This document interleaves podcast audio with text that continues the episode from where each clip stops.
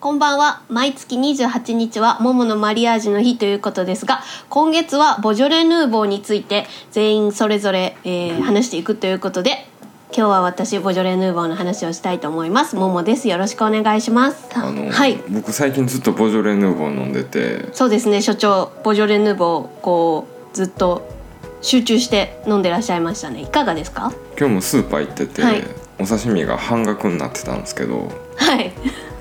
あのボジョレ飲まないかんから刺身きついわと思いつつ はい。あのお刺身断念して、うんうん、じゃあちょっと所長にまずお伺いしたいのがここまだね飲まれるっていうことだったんですけど現時点まででうん。ボジョレ・ヌーボーこんな集中的に飲むってなかなか多分普段しない初体験じゃないですか？うんうん。そうですよね。今までボジョレ・ヌーボー飲んだって、ね1回12本飲んだりまあみんなと飲んだりが普通で毎日毎日こんな立て続けに飲むっていうことはなかなかしない体験だったと思うんですけど。うん。いかがでしょう？ボジョレ・ヌーボー。あの前年と比較してとかではなくボジョレ・ヌーボー自体このずっと飲んでみていかがでした？すごいいい質問ですね。これはだからももさんが聞いてくれたから言いますけど、はい。こう強いて全その泉会クロード会司会までは解禁してなかったんですよね。うんうんそうですね。ヌーボーがまだね解禁日ではありませまあんでした司ね、会で終わって解禁になって、うんうん。こう1週間続けて飲むと、うん。こう全3回で語ってきたことがあの覆ってしまうぐらいの あの気分になるというか、なるほど。うん、結論言ってしまえば、はボジョレ・ヌーボーなんて飲まなくていいよっていう人の気持ちがめちゃくちゃ分かり出したってうんいううんうんうんうんうん。ところですね。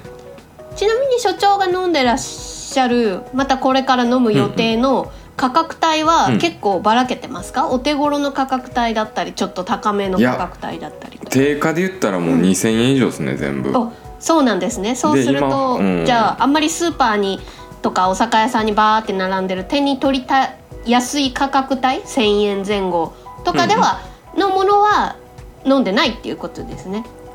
今回は。今日だから行ったら売り切れてて。おおいいことじゃないですか。でうん。コンビニも結構回ってたんですけど、はい。もうなんかセブンイレブンか、はいはい。セブンイレブンが田崎真也さんセレクトで置いてたんですけど、もうファミマもローソンもボジョレ・ヌーボー自体のコーナーがなくてこれはもううちの地元だけかもしれないんですけど、うんうんでスーパーもワイン売り場行ったらボジョレ・ヌーボーがなくて、うんうんうん、で店員さんに聞いたらなんかもうリュー・デュモンのハーフボトルしか置いてなくて まあまあ売れ残りなんですけど、うんうん。バーって山積みになってて、うん、まあそんな状態でなんか毎年買うパックのボジョレ・ヌーボーさえも見つけれなくて、うーん。だからなんか2021年不作っていう説は本当なんだなっていうのはもう売り場を回ってみてひしひし伝わるというか。うんなんでその低価格帯飲めてない分、うん。こう高価格帯ばっかり飲んでて、うんうん。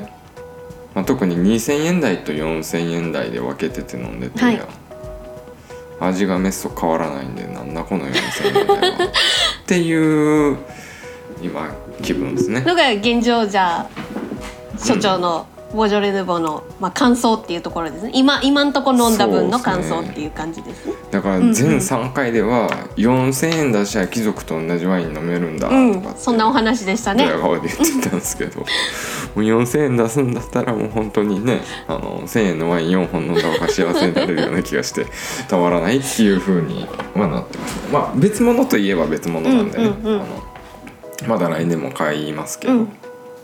なるほど。ちなみにじゃあ、飲んでみて。去年とかと例年と味を比較して、今年はねすごい総害あの下の害がねフランスはすごいってあの先ほどあの収穫量のあの出てないっていう話ともつながるんですけど、味わいとしてはどのように感じましたか、でも難しいですね。あの酸味が強いっていう感じがしてて、うんうんうん。ボジョレ・ヌーボーってもともとやっぱり甘ったるいこのキャンディー粉が、すごい特徴的だなっていうのがあって、それを期待して飲んでて、うん。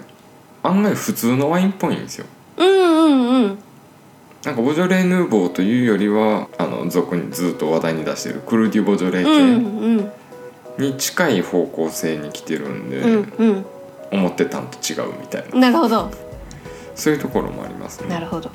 私は今回ボジョレ・ヌーボーはえーっと5本？5本飲んだんですね。で一5番分って毎日飲んでるじゃないですか。えっと自分で丸々飲んだのは2本で残り3本はちょっとワイン会で皆さんと一緒に飲む機会があって飲ませていただいてっていう形で、うん。あの違うボトル5本の味を飲みました。その中で、うん。えっと、一番お手頃なものが1100円。ペットボトルですこれは。うんうんペうん。何ミリ？えーっと750入ってるんですけどペットボトルなので、うん。瓶の厚さがない分すごく軽いし薄いし小さいのでいっぱいあの、輸送コストがやっぱり下がるということでお値段がすごく抑えられてる。っていう利点があるそうですそのお安いのは。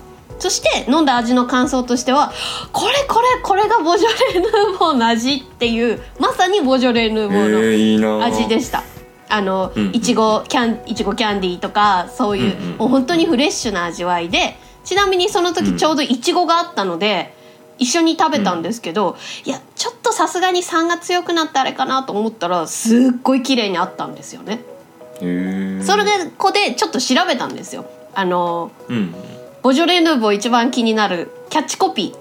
あの毎年ね、あるキャッチコピー、うん。でボジョレ委員会が出してるものとサントリーが出してるものがあるそうなんですね2つあるそうなんですね、うんでちなみにサントリーさんが出してたものが取れたてのいちごやチェリーをそのままかじすちょん失礼しました。取れたてのいちごやチェリーにそのままかじりついたような味わい。っていうのが今年の評価だったそうでまさにその通りでしたね。本当にいちごをかじって飲んでもどどっちもだから調調和なんですよねすごく、逆にちょっと私高いのだとうーんと3,000円4,000円いくものも何本か飲んだんですけどそっちはうん。確かに思ってるボジョレ・ヌーボーの味ではない。これってボジョレ・ヌーボーなんだっていうへえこんなボジョレ・ヌーボーがあるんだっていうのが正直な感想でした、うん。美味しいんですよ。美味しいんですけどボジョレ・ヌーボーって言えばやっぱりそのいちごキャンディーの所長がおっしゃってるように、そういうのを想像して飲んだので結構びっくり。おおこんな味になるんだ、でちなみにボジョレヌーヌーボジョレ委員会が出してる方のキャッチコピーがうん。挑戦の末にたどり着いた納得のヌーボーっていうキャッチコピーなんですね今年2021年が。うんなのでちょうど確かに高いまあ有名生産者さんだったりとか、高価格帯のボジョレを飲んでまさにそういう味わいだと思いました。だからボジョレ・ヌーボーも、うんまあ、今年のキャッチコピーではあるんですけど生産者さんそれぞれやっぱりこうちょっと頑張ってね無理無理してというか頑張って出荷される部分っていうのもきっとあると思うんですよね。そこでうん。やっぱヌーボー自体に挑戦した味わい。うんっていうキャッチコピーがついてるのがあーすごいその通りだなっていう感覚ですね。感じ感想です私の今回飲んだ。なるほど。いやペットボトルねいいっすよね。そうですね。その話を聞いてすごくいいなと思って、うん。やっぱりどうしても今あ回の輸送空空輸しなきゃいけないじゃないですかボジョレ・ヌーボーの場合はね、なのでどうやってコストを下げるかそして美味しいものをどれだけ届けられるかっていうのはでどうせすぐ飲んじゃうのでね。あのすぐ飲むものなので、うんうんペットボトルでっていうのああなるほどってすごい思いましたね。その分だからコストを下げられてみんなの手元に届くのならばそれはすごい素晴らしい取り組みだなって感じました、僕今11本飲んだのも含めて抑えてたんですけど、はい。全部コルクなんですよ。うん、うんうんうんうんだからなんでコルクにする必要があるのかって 全然分かんなくて。うんうんでしかもしっかりしたコルクあのプラスチックうんうんまがいじゃないような。あのちゃんとした本物のコルクですね。そうそうそうそうそうそう。でも調べてみると調べてるみるとっていうかその有名生産者のボジョレ・ヌーボーは、ちゃんと熟成に耐えうるボジョレ・ヌーボーとしてリリースしてるみたいな風な情報を見て、ジャンルがまた違うとうんいうか、うんそうその通りだと私も思います。なんでボジョレ・ヌーボーっていう早飲みのジュースとして、そのなんか別ジャンルの4,000円のワインとして買ってたら4,000円の普通のワインになったんでもうそれだったらなんかもっと違う選択肢あったかなっていうふうに思ってて。なるほど。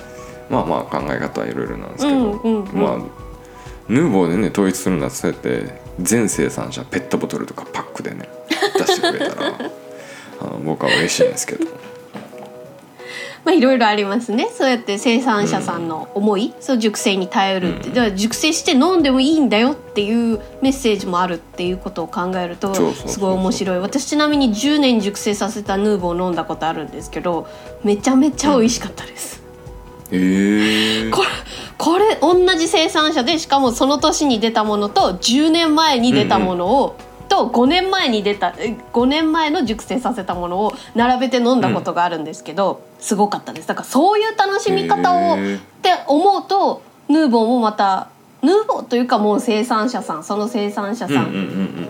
そのワイン、うん、やっぱそういう楽しみ方だなってすごく思いましたね。まあねそれぞれ楽しみ方があっていいけど、うんもう僕はだから前までの3週のこのテンションのトーンと今のこの ひどいですねこのヌーボーに落差対してが。のだだ下がりがねあのすごいリアリティがあっていいんじゃないかなと思いますけど。まあでも私の気持ちとしては普通に美味しかったっていうのと、例えばまああの初物好きの日本人なので私は典型的な、うんうんうん。なので例えばねあのカツオとかね、まあ、サンマとかね、うんうん。そういうのがまああんまり大きくない身が良くないし値段も高いとかだったとしてもやっぱりうん。食べることに意味があるというかうんうん。75日ね75日寿命も伸びますしね厚物食べて。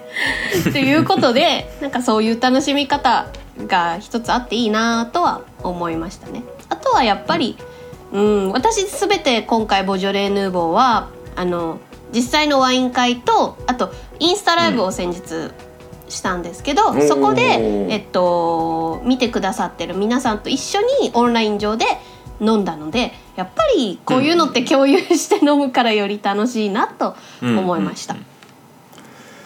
いや今日でちょうど今日収録日が25で、まあ、ちょうど1週間なんですけど、うんもうなんか1週間経って早僕だけじゃなくてみんなトーンダウンしてるような気がしてるのは 気のせいかな。まあヌーボーってなってわーってなるのってどうしても 3, うん日間ぐらいですね。ツイッターとか、まあ、SNS とか見てても皆さんすごい飲んだり買おうかなとか。売り場じ、うんうん。売り場自体も活気づいてなかったですもん今日僕酒屋さんちょっと用事あって3軒回ってたんですけど、んうん。大手も含めて、もうん、うやっぱもう棚が死んでるというか。もう売る方ももうあと残ってるのあったらもうバックヤードにないですよぐらいの感じだったんで、もう強いて言ってもねもうすぐ12月なんで、うんうん。やっぱりシフトはクリスマス商戦にそうですぐに入っちゃってるなっていうのが伝わりますね。うんうん。それではちょっと所長にお伺いします。来年も来年もしヌーボーを来年はじゃあ、もしというか来年はヌーボーを買われますか？あ買いますよ全然。そうするとどういう買い方をされようと思いますか？来年は。こ今回はもうバラバラに買ったんですよ販売店さん。うんなるほど。だからまあ通販だったり、うんうんうん。その付き合いのある酒屋さんだったりとか、でそれが落ち着いたら店舗で買おうって思ってて、うんうん。店舗が今日拾えなかったんで、来年はもう予約する段階で全部あの直高さんのとこにもある程度入ってたんですよ全部。全部そうですね。結構ありましたそう。ねだからもう直高さんのとこでもまとめて全部買おうと思って。ちなみに価格帯はどうすどうされます？今回いろいろ。でもあるの全部。お あるやつ全部。だから直高さんのとこで売ってるやつも全部買おうかなと思って、うんうんうんうん。じゃあまた来年も楽しみですね。所長のボジョレ習慣が、いいやああそこまで揃えてくれてるとは思ってなかったんで、うんうん。うん。あと日本のヌーボーをうんフライング気味でちょっと買いたいかなって、あの。うんそうですね。黒田さんがおっしゃってたじゃないですか、うんうん。その山梨ヌーボーみたいな感じで、あれをちょっと事前にうんうんうんうん。飲みたいんで、うん。だから来年の11月はもう新酒っすね。うん、新酒祭りですね。日本のヌーボーからそうですね。始まって楽しんで、ボジョレ・ヌーボーも楽しんでっていう。そうそうそうそうんいいですね。それなんか大きくみんなで楽しみたいですよね。もうちょっとこうせっかくツイッターこうやってあとなんだろうオンライン飲み会とかなんかそういうのも来年はそれはそれで企画できたら楽しそうだなと思いますね。さてでいいんですか？まだなんかあれば。いやまあもう4週の最後のまとめなのでね。じゃあこんな感じで。えマリアージュ教えてくれないんですか？マリアージュねやっぱね高い高い生産者さんうん。とのマリアージュは本当にそれぞれ生産者さんのまさにその挑戦の味に挑戦って書いてある通りのやっぱそれぞれにすごい挑戦された味わいだったので、うん。まさか同じブドウを作ってこう使ってこんなこの短期間でこれだけみんなしこうね仕込んだ時間とか一緒なはずなのにうん。こんなに変わるっていうぐらい違ったのでちょっとこれを一概にマリアージュ言うのは無理だなっていうのは感想です。なので先ほどのめっちゃ楽しみにしてたのに なんかまとめだけで終わるんですか？いちごの僕これから 僕これからあと5ね56本残ってんのにそれどう処理したの？ちょっとそれぞれ飲んでっていう感じですね。かなりやっぱり違いました。生産者さんで味わい感じ方。ううんだからこそ面白いとは思いましたね。その価格分の楽しみ方があるっていうのは、ううんんそうまさにそうだなと思って。そうだから言い方悪いけどまずくても面白いんですよね。うーんまあのあ美味しく美味しくないはもちろんもう個人私がどう思うか所長がどう思うかうん。なのでね、だからそうあの自分に刺さらなかったとしてもそれは楽しいっていうのは本当にその通りなんですよ。うん。これはなんか他のワインにないアドバンテージというか、うんうんうんなんかボジョレ・ヌーボーだからしょうがないよねみたいな。そして同じのをそうやって比べられるっていうところでこれこの生産者さんの作り方今年の作り方はものすごく自分に刺さったし、逆にこっちの生産者さんはあんまり、まあ、好みではなかったなっていうのがあれば同じ比較できるじゃないですか。今年のブドウでっていう。もうこれだけは言いたいのはやっぱ解禁日直で飲むワインが多分一番うまいと思うあの生産者関係なくてやっぱねそれ気持ちがはすごい入ると思う、すごい葛藤してるじゃないですか、うんうんうん。今年のボジョレ・ヌーボーどんなんなんだろうって思ってやっぱ一発目に開けたワインの思い入れはやっぱ強いんで、そうですね。うん、うん。ブログでもそのように書かれてますもんね。ずっとね点数が、やっぱ一発目はちょっと卑怯ですね。なんで最初のビールと同じですね。やっぱり。うん。もう今だいぶ飽きてます